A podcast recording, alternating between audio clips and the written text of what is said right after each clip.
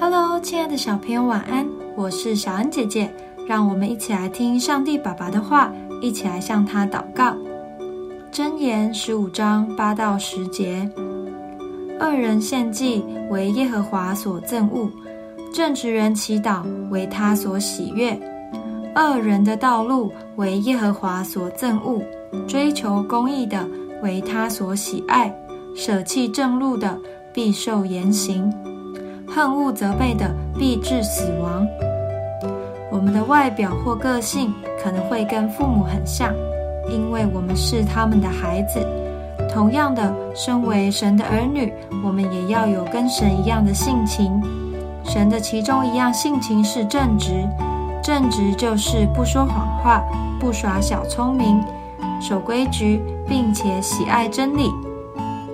因此，我们也要像他一样正直。大部分的人都喜爱听动听夸奖的话。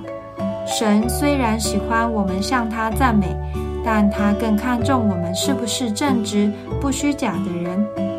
否则，如果只是在祷告中大声的赞美神，却不按着他的教导与人相处、敬拜神，他也是不会垂听祷告的。唯有我们真心的爱他，听他的教导，并实际去做。我们的祷告才能得到垂听，生命才能与他越来越像。我们一起来祷告：